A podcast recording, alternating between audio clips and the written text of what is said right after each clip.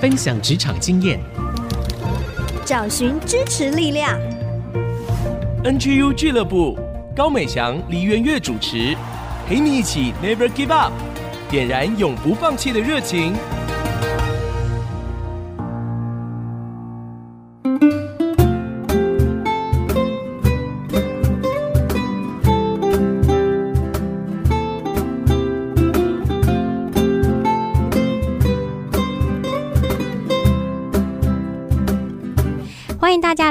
IC 之音 FM 九七点五主科广播，您现在收听的节目是专为职场人量身打造的 NGU 俱乐部，我是主持人美翔。今天呢，继续为大家邀请到的来宾就是新竹马街纪念医院心脏内科主治医师刘明恩刘医师，请医师跟大家打个招呼。主持人美翔，还有各位线上的听众朋友们，大家好。其实呢，上周刘医师已经来跟我们分享了一些他的职场故事，在医院的。的大小还有他的菜鸟司机，还有很棒的关于压力要怎么处理，以及你要怎么管理你的危机，还有他对职场人很多的鼓励跟建议，真的非常精彩。鼓励您，如果还没有听过的话，可以回去我们的 IC 之音随选集播来收听一下，或者是在 Google、Apple 的 Podcast 也可以听得到。今天呢，刘医师再度来到我们这边做客，哈，不是我到医院找他做客，是他到这里空中来与我们做客。我就想请教刘医师。作为一个心脏内科的主治医师，其实刘医师他不只关心我们的心脏这个器官，他也是关心我们的心情。作为一个心脏科医师，您自己的快乐跟悲伤是在什么地方呢？其实我现在就蛮快乐，能够在这个地方跟美翔有一个很好的对谈，是，然后也看到能够透过这样对谈，对听众朋友们有一些的帮助，嗯，能够帮助人就是心中很大的喜乐。是，其实这个问题提到的是说，我们怎么样在心脏科这样一个很不容易的一个这个医疗的科别里面，嗯，那其实在我自己的生活的当中，的确有很多的快乐跟悲伤，在我的医疗的工作的当中会出现，嗯，我想从一个角度去看心脏科这一个科别的一个特色，也常问我说：“你心脏科医师跟其他科的医师有什么样不一样？”我觉得有三件事情是让心脏科医师在很多的科别里面是比较不一样的。有三个特色，第一个特色叫做不可预测性，英文叫做 unpredictable。不可预测性的意思就是我们在生死的交关的当中，因为心脏病有时候来得非常急又快，有时候一个心律不整。忽然发生，当场你没有电击，没有急救，可能三分钟他就失去意识，或者就是心脏就停止。所以也就是说，这个不可预测性很高的时候，会让我们知道说，我们生活当中必须有要做很多及时的事情。嗯，那第二个特色，事实上就是它的复杂多变性。基本上，所有的生命到了最后的终结的时候。很多的科医师说：“哎，最后病人是怎么过世的？其实都是心脏停掉了，所以等于心脏是是最后的这道的关卡。所以在这当中，他要到心脏真的出问题的这当中，他有多少的问题会造成他最后的这个结果？这当中它是一个非常复杂多变性。嗯，第三个部分就是我们称作它的不可逆性，就是心脏跟其他的器官很不一样的是，心脏是一个身体里面少数的器官，就是它一旦受伤之后，心肌的细胞就很难再再生的。嗯，也许有，但是就是那个比例非常非常的低。”对，微乎其微，它没有办法再重新再去塑造一个新的心脏，所以这是在我们整个的心脏的治疗当中，这个不可逆性会造成我们在治疗当中非常需要步步为营。嗯，那也因为这样子，所以我觉得心脏科医师就从这三个特色——不可预测性、复杂多变性跟不可逆性当中，我觉得治疗病人或者在行医的过程当中，就有三件事情常常在挑战着我。嗯，这三件事情带给我快乐。三件事情也带给我悲伤，嗯这三件事情就是不可预测性，它让我知道我的处理必须要及时，要跟时间赛跑。复杂多变性让我知道在处理病人当中必须精确，是。而不可逆性让我知道说我这一个可能是救治病人的最后那一段的关卡叫做终极性。所以当及时、精确、终极这三个字跑出来的时候，对我来说，它就会带来快乐。及时，我可以及时把一个病人救起来，那是我最大的快乐。嗯，我可以透过一个正确的诊断，把一个病人从生命的死亡的边缘把他救了回来，一个病人来到急诊的时候，心肌梗塞，我们把他血管打通，打通前他可能是非常的危险，生命是奄奄一息。可是把他打通之后，有些病人做完之后说什么？我还要住加护病房，我已经血管通了，我忽然发觉已经好了哈。所以那个中间有一个非常大的一个差别。而第三个部分就是我们可以避免它产生生命危害的这个终极的危害。嗯。那这三件事情就带给我很大的快乐，因为你有时候不只是拯救一个病人，是，而是拯救一个家庭，是。但是反过来说，如果一个及时我没有办法把它救起来的时候，如果在治疗的当中有一点点的偏差，或者病人有一个更超过我预期的一个变化的时候，产生一个永久性的一个伤害的时候，甚至他面对到生命终结的这样的一个关卡的时候，其实就会带给我们很大的一个悲伤。嗯，所以在这当中，我们每天其实是在跟时间赛跑。嗯，哇，刘医师的分享好生动，感觉都好像在那个场景里面一样。是，但是我从刘医师的分享听到一个，就是说他对他自己职业的那种认识跟热情。其实我觉得我们每一个人都需要去找到自己在职场中的快乐。是，对，那个快乐会成为你支持你职场动力一个很重要的原因。是，那同时你也需要去了解你在职场当中的悲伤，也要去接纳这个悲伤，或者是说把它转化成一个动力，继续往前。是。那我们看到刘医师，他对他自己的职业哦，我觉得已经像是一个职志一样了，是对对对。那我也想要请教刘医师，其实做医生那么多年，我相信当中还是有很多让您觉得温馨的时刻，为你的职业带来许多的成就跟满足。可不可以跟我们分享一些在医院的小故事呢？我想到前不久我在门诊的时候，那我上诊的时候，我的护理师就告诉我说：“刘医师，今天你的门诊有正妹还有王美来看你。” 后来我发觉那个正妹是客家人蛮常喜欢取的名字，都是这个八九十岁的老太太。那王美呢？其实她就姓王，名字叫美，都是八九十岁的老太太。那我的意思就是说，这些病人，当我们细心照顾他们的时候，嗯，其实我们不只是他们的朋友，嗯，是他们信赖的对象。对，对很多的病人来讲，他可能等了很久，他就是期待三个月、两个月来跟你见一次面，嗯，跟你诉诉他心中的这些的伤痛，诉诉他生命当中现在的情况。所以，其实我们不只是跟一个病人做朋友，其实我们是跟他的整个家庭在做朋友。是。那我觉得这种关系会让我蛮开心的。就是有时候，因为病人还蛮多的，所以我记得有几个蛮鲜明的印象。就是有一次我搭飞机的时候，我一上飞机，然后那个飞机当中的那个座舱长在门口，然后我一上飞机，他就跟我打招呼说：“刘医师你好。”我说：“喂，你怎么知道我是刘医师？”他说：“我妈妈是你的病人。” 哦。对，就是非常单纯的一个照顾的一个关系。可是因为他有陪着他母亲过来，所以他认得我。他说他看到我的名字，他很开心。嗯，那我也曾经有一次在这个日本，我在那个北海道大学跟我儿子两个在那边度假了。我搂着我儿子的肩膀要拍照的时候，忽然有一个人跑来跟我搂着要跟我照相。原来他也是我的病人。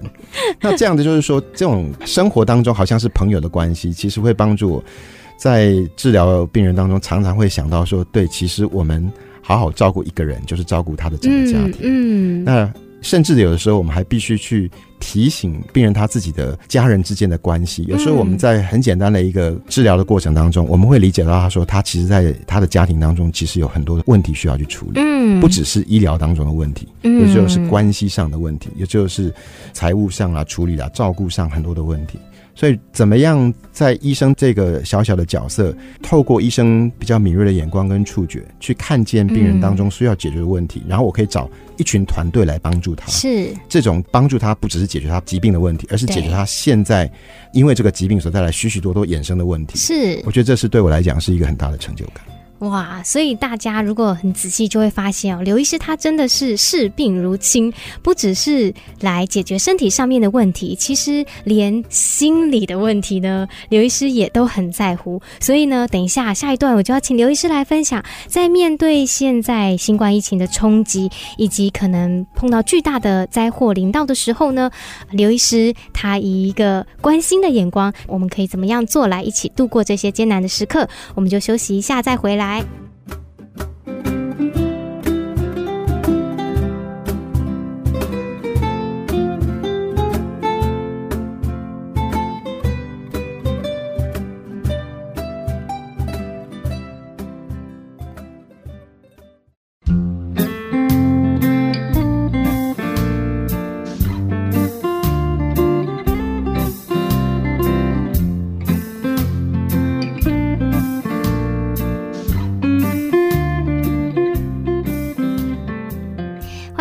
再次回到 IC 之音 FM 九七点五竹科广播 NGU 俱乐部，我是主持人美翔。接连两周呢，为大家邀请到的是新竹马街纪念医院心脏内科的主治医师刘明恩刘医师哦。不管是上一集分享他的职场故事，还是到这一集呢，我们要谈到很多关于刘医师内心的世界，都可以感受到说，刘医师不仅关心你的身体，也很关心你内心的一个医生。这一点很很不一样哦。特别刘医师其实他经常也发表一些文章啊，回应一下现在在社会上我们遇到的一些议题。我就想要来请教刘医师，好长一段时间，我们大家都在新冠肺炎的疫情影响之下，许多人都感受到压力很大，甚至在经济上面有挑战。那在刘医师的文章分享里也谈到，包含连家暴的情形都变多了。其实许许多多的人在这样的一个受苦环境当中，我就想请教刘医师，我们可以用怎么样比较正向、比较阳光的方式来面对疫情所带来的挑战呢？谢谢美香，我想。我在上一集其实我有提到说，其实每一个危机就是我们生命当中的转机。嗯，是新冠疫情对整个人类其实是一个重大的危机。是，但如果我们能够在当中学到一些的功课，我想这一场的危机对我们人生就会带来不一样的一些的眼光跟价值。嗯，我记得在新冠疫情开始的时候，其实我那时候有感而发。这篇文章应该是新冠疫情开始没有多久，大概在一年前的时候写的。那时候我就提到说。这场瘟疫到底让我们学到了什么样的功课？那我当中提到了五件事情。那我觉得这五件事情，当这个疫情过了一年之后，我回头来看，我还是觉得这五件事情一直在提醒我自己，也跟听众朋友们分享。这五件事情，第一件事情就是最可怕的敌人是眼睛看不见的。嗯，我们知道病毒是眼睛看不见的，对。但是其实，在我们生活当中，有许多可怕的敌人也是我们眼睛看不见的。比如说，我们的自私、我们的贪婪、我们的骄傲、嗯嗯、我们的情欲、我们的软弱、我们的按照我们自己的随心所欲去做事情，去伤害到别人，这些最可怕的敌人，如果我们能够透过这样的一个机会去检视我们自己的内心，那在我们防范病毒入侵的这样的一个态度，我们也防范这一些我们内心里面看不见的敌人对我们生命当中的入侵，其实是我们生命当中很大的一个挑战，也是让我们生命可以成长的机会。嗯，而第二件事情是最快速的现行是人性的自私。我们看见在疫情开始的时候，大家为了顾自己能逃的就逃，大家还记得吗？嗯、然后，如果我们发现有一个人他其实被检验出来，或者他可能有被传染的风险，可是他到处啪啪找，哇，大家就是千夫所指哦。是，所以其实这个人性的自私，让我们看见的是说。如果我们能够在这样的一个危机的当中，我们看见其实我们人都是自我中心的，那我们怎么样在当中，我们学习过得不要那么自我中心？嗯，我们学习去关注我们周围人的需要，是我们学习去看见我们周围有一些人可能比我们更需要口罩的，在一年之前我们更需要做这件事情，甚至在我们日常生活当中，有许多人他们在这个疫情的当中，他们是失去工作的。对他们是失去的经济的能力的，他们是生活当中面对到很大的困顿的，他们是本来有一个很好的计划，完全被打乱的。嗯。这个时候，如果我们身怀站立的稳的人，我们能不能多去分享我们生命当中对这些人的关心？是。而第三件事情，我在文章里面提到的是最迅速的传播，事实上是近距离的接触。是。所以也就是说，我们生命当中会受到这些近距离接触到我们的。这些人事物的影响，所以我们心中应该要有一个很清楚的一个界限，要让那些跟我们生命当中靠近的这些事情跟这些人，是对我们生命是有帮助的。嗯嗯，我读圣经的时候读到其中一句话，他说。我们不要让不是出于慈爱和诚实的事进到我们生命的里面。嗯嗯，我觉得这个提醒对我在这个新冠疫情当中也是很有道理的。就是如果我们能够在我们的生命当中有一个很清楚的界限，我们决定让进入到我们生命里面的是对方出于爱的，嗯，是出于诚实的。你只要检验这两个很简单的标准，那其实就会让我们生命当中会得到祝福。第四件，我在这个文章里面提到的是最重要的生命历程，叫做接触史。我们人生当中，你反走过必留下痕迹。所以，其实如果你到了任何的一个医院，或者你到一个新的一个大楼，管制的非常严格的时候，他一定会问你：你去过哪里？你到过哪些国家？你做过哪些事情？你有没有接触到什么样的人？在我们医院当中，每个病人都是要做这样的问诊。所以，这个接触史呢，其实是我们应该厘清的是，在我们的人生当中，谁曾经帮助过我，谁曾经接触过我的生命，我决定让哪些人在我的生命当中留下痕迹。嗯，这件事情非常的重要。嗯，而第五件事情是。最伟大的爱叫做出死入生的爱，这我要替全世界的医疗人员在这个疫情当中说一些话。因为在这场疫情当中，你如果看美国的这个网页，他们每天都在告诉我们说，有多少的医疗人员是在站在第一线，是为了别人的缘故，对，而然一而过世。其实这当中，我们能够体谅到说，其实有许多人是在为我们牺牲奉献，包含在我们国家的这些第一线的防疫的人员，是他们也都是在为着我们牺牲奉献的时候，这种出死入生还会让我们懂得感激的时候。那我们人生会可以给这个世界更多的一些的温暖跟回馈，所以这五件事情，我用很简单的五句话来做一个简单的总结，叫做最可怕的敌人是眼睛看不见的，所以我们要常常检视你的内心。嗯，最快速的现行是人性的自私，所以要多分享你的关心。最迅速的传播是近距离的接触，所以谁靠近我要小心。第四件事情是最重要的生命历程，叫做接触史。谁能救我？要留心。而第五件事情是最伟大的爱，叫做出死入生的爱，提醒我们别失去感恩的心。嗯，谢谢刘医师的分享。一场还在持续进行的新冠疫情，可是他却提醒我们。还有很多的角度，很多的事情是我们可以去做的。那我想要继续请教刘医师哦。前一阵子呢，在台湾也发生了一个极大的事件，就是泰鲁格号的意外。这一场伤痛呢，影响了台湾的社会，我们更难以想象家属在这当中的这些悲伤。那我知道刘医师，因为您的心脏专业的关系，经常也参与在病人生死的两端。在这样的情况，您会给予我们什么样的建议？我们可以怎么做来度过这一段艰辛的时刻呢？其实，当这一场意外发生的时候，其实我们都非常的心痛。我们也可能有很多的事情，我们想要去理清真相。我们也有很多的时候，我们想要去追究责任。但是，其实我们做了这一些没有错。我们是希望防范下一个可怕的事件发生。可是，作为一个心脏科医师，我比较在意的是，当面对到这些生死交关，这些的人，我们所亲爱的家人、对朋友离开我们的时候。对这些家属当中，我们还能够做什么？或对整个的我们面对到周围的忧伤痛苦的人的时候，他们生命当中遇到这样的苦难的时候，我们还可以做什么？是。所以，其实在这个车祸发生的时候，其实我儿子 send 了一个 message 给我，就是提到他其实有一个高中同学在当中不幸罹难。哇！那我当场我就流下我的眼泪。嗯。那那天我就写了一篇文章，也分享在。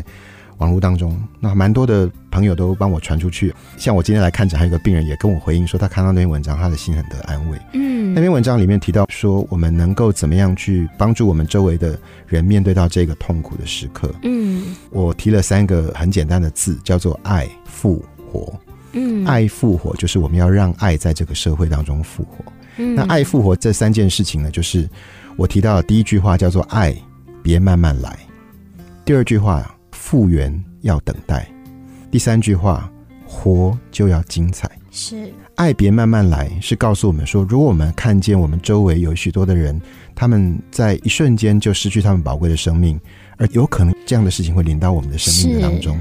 如果从这个眼光当中，我们能不能更多的珍惜我们生命当中每一个可以去爱的机会？嗯，在你周围的当中，你的家人、你的配偶、你的孩子、你的亲人。一个受苦的朋友，是你的很久没有谋面的同学，甚至是在远端，就是在一个脸书当中报说他的家人有一些的为难的这样的一个朋友，其实我们都可以伸出那个爱的手，是爱别慢慢来，告诉我们，我们爱必须要及时。嗯，如果当我们及时给人爱的时候，我们就不会在这样的一个危难发生的时候，嗯，我们有更多的遗憾跟痛苦。而第二件事情，我提到的是复原要等待，是。其实这篇文章的标题叫做“别跟我说你懂得我的痛”。其实我们没有太大的能力去完全体会一个人的在痛苦当中那样的一个感受，但是我们可以学习怎么去站在他的位置，去同理他的感受。而这个复原的时间提醒我们的是，能够让这些在伤痛的人当中复原，它需要有一个时间。时间有时候是一个最好的医治的一个过程。是，但是时间本身。在提醒我们的是，我们需要耐心，我们要等待。嗯，所以最好的一个帮助人能够复原的一个过程，最好的就是陪伴他，对，听他的话，了解他的想法，帮助他在这当中可以有一些不同的思维去看这件事情，也许还有不同的眼光去鼓励我们这些在伤痛中的朋友。嗯，那最后第三件事情，我提到就是，如果我们知道我们的生命是何等的短暂。如果我们知道我们面对伤痛，我们需要有一个恢复的过程，那就应该珍惜我们现在。如果我们现在的生活的情况是没有伤痛，或者是没有在一些很大的困难的里面的时候，我们要努力的活得精彩。嗯，嗯，我们要活得精彩的原因，是因为我们能够在我们这个有限的人生当中，去成为一个祝福别人的人。嗯，我们可以在这当中努力的去装备我们自己的生命，去成为更多人的祝福。嗯，所以有很多的方法可以让我们活得精彩啊。嗯，你可以去陪一个朋友去聊聊天。你可以来听 IC 之音，你可以在生活的当中分享一段很好的文章给你的朋友，你可以跟朋友一起唱一首歌，嗯，你可以在你的生活的的当中，有的时候就陪伴一个人哭泣，嗯，你有的时候你可能就是陪一个人聊聊天，吃个饭，这些都是我们可以帮助我们自己活得精彩，也可以帮助别人活得精彩，一个很简单的我们自己都可以做得到的事情。所以，爱、复、活这三件事情。是我觉得，在我们面对伤痛的事件当中，我们可以成为我们自己的祝福，也可以成为别人的祝福。嗯，我自己会。联想到上一集，其实刘医师也有分享到，我们要怎么样去处理在一个高压的情绪当中，其实要有一个稳固的架构。那里面就一直在谈到一件事情，就是人跟人之间关系的连接。是，其实包含刚才刘医师分享的这个内容，也非常的类似。我听到的就是说，一个真实的关系其实是可以疗愈很多的伤痛的。是，对，所以自己在听刘医师分享的时候，我就在想到，有的时候我们会。看到像刚才讲，脸书上面有些朋友的困难啊，甚至你心里有时候。突然的想到一个人，其实那个感动哦，都是一个机会，让我们可以去付出关怀。这个关怀彼此连接的关系，就在很多时候会成为彼此之间最大支持的力量。是，嗯，谢谢刘医师。那我们这一段呢，要休息一下，等一下第三段呢更是精彩了，因为要帮所有广大辛苦上班的上班族，还有美香本人要来问，到底我们要怎么样可以好好睡觉？所以我们休息一下再回来喽。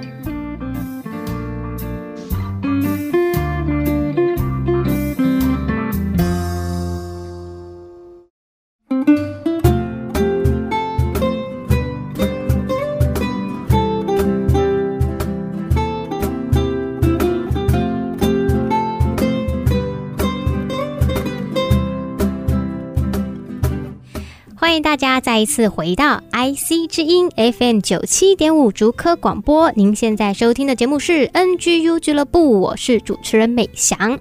连续两周为大家邀请到一位热门来宾，就是我们新竹马街纪念医院心脏内科的主治医师刘明恩刘医师。嗯，连续这两周哦，都跟刘明恩医师在对谈，真的感受到啊他是一个心里很柔软，在专业上面呢也非常强的一个医师。接下来我就要来为自己身为主持人谋一个福利啦，因为呢，我们知道啊，在目前这种高压的工作环境啊，或者是长时间加班的情况之下，很多人晚上回家都睡不好。那先不要说这么辛苦上班的人，连我作为一个兼职的广播主持人，平常也闲闲无事，晚上还是睡不好啊，怎么会这样呢？就要来请教刘医师，因为我知道啊，他对关于睡眠的这些事情也有很多的看法哦。所以想请教刘医师，现代人睡不好，到底要怎么来预备睡眠这件事情呢？其实，在我们的人生当中，睡眠大概占我们人生大概百分之三十五到四十的时间。哇，几乎就是三分之一了。对，所以其实你人生有三分之一的时间都在睡觉。是。那从这个角度来看，如果我们能够好好的去知道怎么样跟他面对面相处，而且知道让睡眠这件事情，好像我们没有在做什么事，对。可是其实睡眠对我们生命当中是一个很好的修复、跟安息、跟重新调整的时刻。嗯，就像刚才主持人提到，我们一直在谈面对各样的状况的时候，我们怎么样站稳脚步？嗯，那睡眠其实是我们人生站稳脚步很重要的一个关系。是。对。我自己在思想睡眠这件事情的时候，我用一个可能跟很多的大家听到的专家不太一样的一个想法，我会用一个很简单的一个方法来让大家去想一想你自己的睡眠的现况。因为其实睡眠它是一个因人而异、差别很大的一个状况，每个人的睡眠的时间需求也不一样。对，有的人可能五个小时、六个小时都要足够的。嗯，那当然我们有一个平均的数字，随着年龄不同，但是。基本上每个人睡眠的时间不一样的时候，我们怎么样去做一个可以重新得力的睡眠？嗯，那这当中，如果各位听众朋友们大家觉得睡得不好的时候，其实我教大家一个很简单的这个数学的算术哈，就是对你的睡眠当中哪些是加法，哪些是减法，哪些是乘法。哪些是除法？所以这叫做睡眠的加减乘除是什么呀？好好奇哦。那这个睡眠的加减乘除是，我们可以回想一下，什么东西对我们的睡眠当中是加分的？嗯，我觉得有几件事情对睡眠是很基本的关键，大概每个人都适用这个加分的三件事情。第一个就是你的生活当中最好是有一定的规律性，嗯，就我还蛮同情，就是我帮我们我们自己在医疗工作当中常常需要轮班，或者在主科这个地方有很多人需要轮班，对，这种生活中间的不规律性，有时候。周二休二，或者是早班晚班这样在轮的时候，嗯嗯、这种的不规律性如果太多的时候，其实对睡眠本身是一个干扰。所以我们要尽量让这个规律性可以一致。是，就是如果我们可以掌控的范围内，我们尽量让我们的生活当中，它睡眠有一个固定的准备睡觉的时间跟准备起床的时间，嗯，越规律就越好。而第二件事情有加分的是，我觉得是一个很舒适的环境。是。睡眠的那一个环境是不是一个很舒适的，是可以让你安眠的？这个当中，你的睡的床铺是不是舒服的？是不是有足够的温度？是不是没有噪音？这件事情蛮重要。很多人睡眠其实是因为有噪音受到干扰。还有，在你睡眠的当中，是不是能够让你有一个可以放下思虑干扰的这样的一个环境？也就是说，你在睡觉的时候，你可能睡前你就要有一段的时间是准备要把手机关机，把电视荧幕关机的这样的一个预备的一个舒适环境。那有没有一种是像我这样子，就是旁边有老公打呼的噪音才会睡得好的？对，所以如果是打老公打呼的这种噪音的话，如果是帮助睡眠，那当然是很好。这个你当然是非常的特例，大部分人是睡不好，是。如果是这样的情形下，其实我们可以是解决老公那边噪音的来源嘛。有的时候，当我在医院里面，都是工作环境比较嘈杂，哦、我需要睡眠的时候，我其实我会戴耳塞睡，嗯，嘿，就是帮助我们减少那个噪音的干扰。是。那第三个，我觉得对睡眠加分的就是有一个轻度的运动。轻度的运动会帮助我们的生理当中，我们睡眠的时候，其实是我们的心跳、呼吸都会减缓，这是我们叫的副交感神经作用的时间，血压会减缓，是，然后我们的身体会处在一个最低需求的一个生理的状态。对，那这个状态需要在白天有一个轻度的运动，就是你没有做很剧烈运动的习惯的人，你不用做太剧烈，但是轻度的运动就是说，哎，一个礼拜有三次，可能二十到三十分钟的一个快走这样的一个运动，那对我们的生理的调节事实上是比较好的。嗯，这是加分的部分。是，那第二部分我们就要想，那哪些是减分的？那减分的当中，我也提到三件事情。第一个就是会让我们生活当中有受到刺激的食物的来源。哦，比如说茶。咖啡这个都是很知道会直接对，所以如果你要喝茶和咖啡，尽量在下午三点以前 喝，不要再太晚哦。所以距离你的睡眠至少有六七个小时以上的时间。有一些刺激性的食物，或者是有一些的刺激性的饮料、酒精啊这些，嘿，那它虽然短暂会让我们容易好像放松，可是其实它当酒精的浓度很大的改变的时候，它反而会刺激我们的心跳跟这个血压的状况。嗯，第二个刺激的来源，我想到的是。就像我们上一集分享的，我们如果有一个很规律的一个步调，嗯，当你生活当中越规律的步调的时候，就可以减少这些所谓的。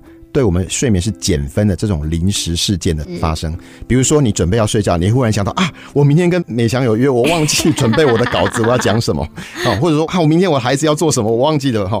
那如果我们常常在处理这种临时的事件，我们睡眠一定没有办法很好。嗯，所以如果有一个规律的计划，然后按部就班把你的计划最好都能够提早完成，不要临时来赶工。是，是第三件事情，其实对我们的减分，我刚才在第一个部分有提到，其实就是手机。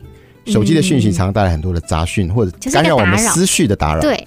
那或者是影音，有的人睡觉说说他都做噩梦，我问他，他说睡前都在看恐怖的电影，那你当然睡不好。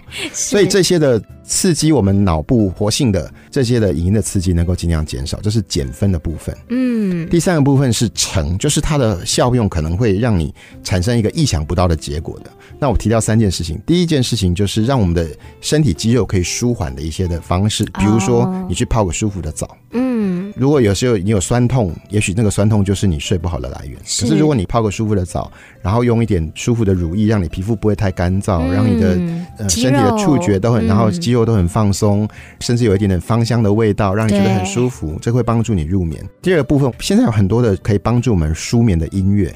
啊、哦，所以睡前不要听那种很强的那种 很 很让你很兴奋的音乐哈，或者是让你很激动的音乐，或者让你很感动的音乐，可能也不就是那种让你很舒缓的，嗯，那可以帮助你有一个调试的心情。那这个时候，也许你可以闭起眼睛，你可以回想你一整天的生活，然后可以慢慢的把很多的事情放在你的放松的里面。嗯，第三件事情就是，其实是一个我觉得是惩罚的部分，就是我们。把我们情绪里面的那一些特别容易让我们有情绪很大波动的事件，最好在睡前能够解决。是，比如说我们在读圣经当中有一句话叫做“不可含怒到日落”，这句话其实很有道理，因为它会让我们知道，睡觉的时候如果你带着怒气，你是绝对没有办法入睡。对，有时候我在睡觉之前，我想到哦，我应该要跟我太太道歉，道完歉我就会比较好睡。我应该去拥抱一下我的孩子，跟他拥抱一下，我知道我今天做了一件事情没有答应他完成的，这就会让我睡眠比较好。嗯，当然，一个很亲密的一个沟通，甚至是夫妻之间亲密的性生活，我觉得其实对睡眠会有产生相乘相加效果。是，而最后一件事情就是除法，除的当中就是很多的人的睡眠是因为有疾病的困扰。嗯，比如说他疼痛让他没有办法睡好，是，比如说他心衰竭，他躺下他就会喘，比如说他气喘发作，他就会喘，所以这些会干扰他的睡眠。有些人是睡眠呼吸的终止，所以解决这些疾病的困扰会帮助我们可以睡得更好。而第二个部分，这个除去的部分，我刚才有提到，就是要除去生活当中那种忽然间的干扰的噪音。嗯，这是睡前我们可以做得到的，让你的房间尽量不会有这些的噪音的干扰。嗯，嗯，而第三个部分，除去的就是我们生活当中最后我们什么事情都没有办法靠自己解决的，就是我们的忧虑。嗯嗯，如果我可以把我们的忧虑，像我在睡前，我就会跟上帝说，我祷告里面就会说啊，我真的没办法解决我这些问题，那我就只交托给你了。嗯、我们把我们的忧虑懂得交托出去，分享出去，是时候，其实我们的生活当中，透过这个加减乘除，可以帮助我们。回到那个睡眠可以安息的常态。嗯，刘医师教我们上数学课哦，但是这个数学呢，加减乘除是帮助我们可以有一个好的睡眠，重新得力的睡眠。所以今天晚上哦，来试试看。我刚才在听的时候，就一路的一直心神向往，就觉得很像想要进入到一个睡眠状态了。回去就来试试看刘医师的方式。那我想节目的最最最后啊，我就请刘医师给我们职场年轻人一些鼓励的。的话来作为今天的结束喽。其实我在看到主持人访谈的时候，给我的这些题目的当中，其实我想到了一件事情，就是我要鼓励年轻人要活得有希望。嗯，虽然这个世界因为疫情的关系，让我们感觉到好像还没有盼望，或者一些伤痛的事件让我们感受到，我们觉得好像生命中这些苦痛让我们觉得好像还没有希望。嗯，那我想到的就是一个非常出名的心理学的大师，叫做查理斯·斯奈德。他在一九九一年提出一个叫做希望理论的时候，他提出希望这件事情有三件的要素。嗯，所以鼓励各位年轻的朋友们，你可以检视一下，你面对到你生命当中的困境当中，你有没有这三个要素可以帮助你离开困境？嗯，第一件事情就是有一个明确的目标。嗯，希望要达成最重要一件事情，你要有一个明确的目标。比如说，不要说。我要学习去跑马拉松，嗯，你应该学习说，我要一周有三次，每次花三十分钟去跑步，这就是很明确的目标。嗯。第二件事情，我们叫做路径的思考，就是我们能够在想到我现在面对到生活当中的困境的时候，我能不能除了我现在走这条路，如果遇到困难的时候，我还没有其他解决我现在达到目标当中跨越这个障碍的其他路径。这叫做路径的思考。嗯，这条路不通了，我们走其他的路。是。而最后一件事情叫做激励的思考，它是一种内心的宣言，就是常常告诉自己说，虽然困难很大，我可以做得到。嗯，这三件事情：清楚的目标、路径的思考、激励的思考，鼓励各位听众朋友们能够过一个有希望的人生。谢谢刘医师这两周来跟我们精彩的分享。最后，刘医师也要点播一首歌送给我们听众朋友，对不对？是，这首诗歌是我在泰鲁格号这个事件的时候，我听到的，心里面其实很大的感触。那这首诗歌里面提到说，我们人生的苦难好像波浪一样，不断的冲打我们的生命。嗯。有没有人能够告诉我们一个永恒的一个盼望的答案？这首诗歌分享给大家，盼望大家在当中也找到信心的希望。嗯，歌曲的名称是《耶稣已得胜》。好，我们就一起来欣赏这首歌曲。也谢谢刘医师这两周到我们的空中来做客。谢谢各位听众朋友们，也谢谢林翔。我们就休息一下，等一下回到第四段，小月姐姐带来的追剧神器，看好戏，提升职场竞争力。我们等一下再回来喽。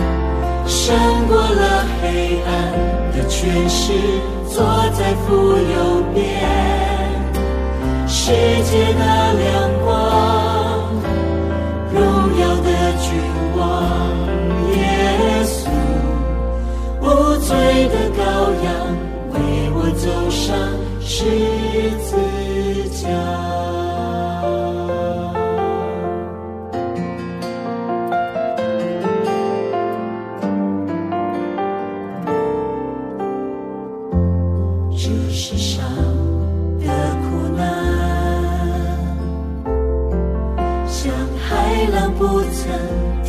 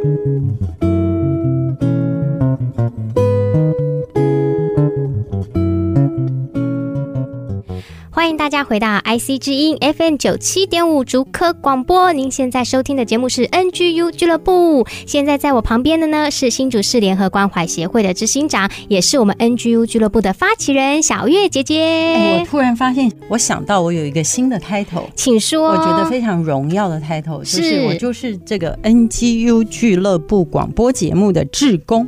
哦，我觉得很荣耀，因为也跟我们今天介绍的电影有关。嗯，这部电影叫《听见歌在唱》，哇，这最近很红哦。那事实上，透过这些公益组织呢，他们就好像台湾的母亲一样，嗯，好，为台湾创造了很多再生创造的能力。嗯，那这部电影真的真的，我觉得是截至现在以来全台湾最值得看的一部电影。哇，评价很高哎，非常非常的高。要请务必务必。要去电影院，要去电影院。做好防疫，做好防疫。现场大荧幕看得更感人，嗯、甚至我觉得很多公司学校都应该要包场哦，我鼓励大家做这件事，实在太值得了。嗯，那赶快来跟我们分享一下吧。对，这部戏叫《听见歌在唱》，就是讲马彼得校长的一生，嗯，而且是我们全台湾最驰名中外到全世界巡回演唱的这个原声合唱团，嗯、他们的故事是。我其实追这个团很久，我很爱很爱这个原声，因为很喜欢他们的音乐，很喜欢他们的表达方式，而且很真实，真正的台湾哈。嗯。可是我 follow 这么久，居然当我到电影院才知道很多很多的故事，是我原来一直在追他们的故事，我都不知道的事情。那非常的感人，大家一定要带卫生纸、带手帕进去。我就先不要破梗。大致讲，就是马志祥跟陈嘉桦主演，嗯、就是那个 Ella，年轻人最喜欢的，他们来主演。那改编自原声合唱团的真人真事，嗯、找到自己的声音。嗯、他本来呢得金穗奖纪录片，这个杨志林导演呢、啊，他曾经用纪录片唱歌吧。就是讲原声合唱团的故事，嗯、然后后来呢，他就开始因为做纪录片之前呢、就是被这个女音乐老师找去说：“哎，我们没有很多预算，只有帮你出一点点交通费，你可不可以帮我们记录呢？我们去泰国的故事。”嗯，结果呢，一路上他说只有他一个人会讲英文，所以他不但是做纪录片，他还帮他们做了什么导游啊、队长啊、沟通啊、翻译啊。没想到一栽栽了快二十年，哇！这个杨志林导演就做了他们的义工快二十年。嗯，他也是被马彼得校长感动啊，因为马彼得校长其实也等于是志工。嗯，好，这个故事是非常的感人。他们就讲到说，在一个偏远的区域，学校差一点被废校了。嗯，那马校长他还年轻的时候，其实他根本自己都不会看五线谱啊，真的，他也不会指挥，嗯哼，而且他是资专体育系的。那他在学校的时候。上音乐课还被老师骂，骂的很惨。嗯，虽然大家都觉得原住民很会唱歌，因为他没有学理的背景。啊，那等到学校要被废校之前，就有人说，其实唯一不被废校的办法就是这个学校要有特色。嗯，马校长当时还是主任的时候，他就跳出来说：“好吧，那我们来教小孩唱歌。”嗯，其实他自己什么都不会。那就有人挑战他说。其实你自己什么都不会，而且呢，因为他在军中参加过歌唱比赛，就那么人生一次，嗯、他就是这样子，他不 他这样子，一、二、二，秉着这个精神就去带学生练了，然后就带学生唱知足哦，用这个塔布塔军歌来唱知足。然后在这个过程中呢，其他的老师跟孩子都挑战他说：“我们不会成功的，嗯、我们都没有背景，我们也不会。”哈，马彼得老师就说。不做，我已经知道结果是什么。嗯，你不去做，你就知道结果就是失败嘛。嗯，我已经知道结果，可是去做，我还不知道结果是什么。嗯，那为什么我不去做做看呢？嗯，好棒哦，真的，我超爱他的，好感动哦。嗯，事后我又跑去找杨志玲导演，嗯，问他说：“你刚刚说那个让我流了很多眼泪的故事，那一段是真的吗？”嗯，因为太霹雳了，可是我不想破梗，大家一定要去戏院看。我在那里一直这样，哦，真的泪如雨下。嗯，他就跟我说：“这是真的，这是真的。当年去合唱比赛就就发生了这一段感人的故事。”这个是马彼得校长的态度跟精神，嗯嗯、非常的让我感动。这是第一个，第二个是这二十年来，大家现在都看到的都是结果，对，看到原声合唱团去。维也纳唱歌，扬名国际，去美国，去任何地方表演，甚至星空下，在玉山下表演。可是没有人知道那个过程是多么的辛苦跟崎岖。杨志林导演一直想把马校长的这个故事搬上荧幕上，是马校长都不肯，因为他觉得我做的只是我应该做的事。嗯，我觉得非常感动。事实上，为什么那么辛苦呢？因为我们的体制是校长是有年限的，他一定要调校，所以那些学生呢都会被解散。嗯，就是他调校了以后，原来的合唱团就不见了。没了。对，所以他后来做什么事呢？他为了要让原声合唱团永远留下来，是，所以他做了一件事，就是。周末的时候派车到每个部落，把每个学校的孩子接过来。嗯，所以那个周末的学校就叫原声合唱团，他们的有一个学校。嗯，他真的就是义务的照顾他们。嗯，你可以想见哦，这些偏远的孩子，他们的家庭失去功能，所以他们多少的阻力在里面。那些孩子上学其实是要回家帮忙包水果，嗯，帮忙照顾爷爷奶奶，帮忙带饭给残缺的父母吃。可是他们居然礼拜六、礼拜天要到学校去练唱歌，没有经济效益啊！嗯，嗯，所以这当中一定非常非常多的阻力。是，可是马校长就坚持下来了。我自己也非常爱原住民的孩子，所以我也曾经为他们找过合唱指挥啊、博士啊，教他们跳街舞、教他们唱歌等等。我觉得我其实是没有成功的，我只能说我撒了种子。嗯，后来我发现。没有长期做，是还有没有跟他们真的生活在一起，是很难成功的。嗯，所以我很敬佩马校长做这件事情。嗯哼，那我想要用这部戏也讲职场一件事，是就是在职场中，如果我们只做我们对应薪水的事，嗯，我可以说下班了嘛。我什么都不做，那我的人生就没有结出果子来。嗯，我看不见我每一天靠着赚钱，靠着这个职位，我到底做了什么？嗯，其实等有一天，非常非常多人，他们退休就忧郁症，嗯，退休就觉得自己没有价值。嗯，可是马校长他建立了一个源远流长的制度。甚至他不在位的时候，嗯，这些学习、这些机能都能够存在啊，继续运作，都可以继续运作。他们成立了一个协会，我鸡婆了哈，我觉得大家可以去赞助。他们最需要长期小额赞助的对象，你去 Google 原声合唱团啊，那他们就有一个协会，他们有赞助的一个账号，我觉得非常非常值得赞助这些孩子。他们做了这个合唱。本来家长都非常的反对，说唱歌有什么用？我们家都没有饭吃。嗯，可是你知道吗？一开始要唱歌的时候，这些孩子是没有信心的。他们不觉得他们唱歌比别人好听。哎，我们都知道原住民唱歌很好听，对不对？嗯，他们不觉得哦。他们说为什么？他们说我们的声音跟他们又不一样，所以我们是错的，他们是对的。小翔姐姐，你长这么漂亮，你是对的。我长我这么黑，我们是黑的，我这么丑，我是错的。嗯，那什么叫对？对的，什么叫错的呢？嗯，后来真的用掌声擦亮了他们的信心。哇，这件事真的我觉得好美哦。嗯，因为我陪过很多很多孩子长大，我觉得真的要从一个基点，嗯，陪他们，让他们找到自信。那很多很多事情就会开花结果，就不会有后面的飙车、交友不慎、毒品，然后犯罪等等，后面的社会成本就不会发生了。嗯，那在这个母亲节，我们不但要向我们的母亲致意，我觉得真的要向我们生命中曾经孕育过我们、帮助过我们、鼓励过我们的人，你能不能想出这样的人三个？然后你能够打电话跟他说谢谢，并且你可以给他最大感谢，就是告诉他说，我也可以像你一样投入公益，嗯，我可以像你一样鼓励我身边的人，帮助我身边真正需要帮助的人。马彼得校长是我的英雄。我希望大家一起到电影院看这部电影，在母亲节，在这个氛围五月家庭月的这个日子，大家好好去享受一部属于台湾的故事，属于我们的一个母亲，孕育我们的生命跟成长。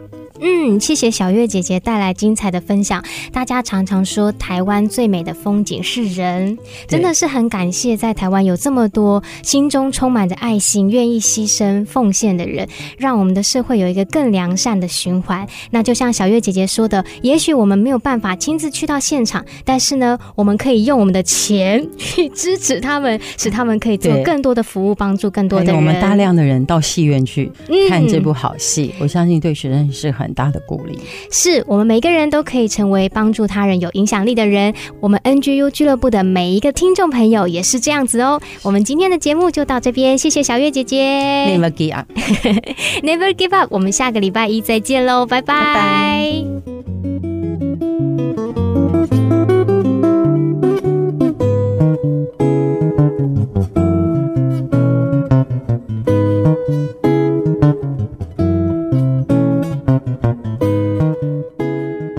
上 NGU 俱乐部由蒙利集团赞助播出。蒙利集团邀您一起在职场、家庭、人际上 Never Give Up。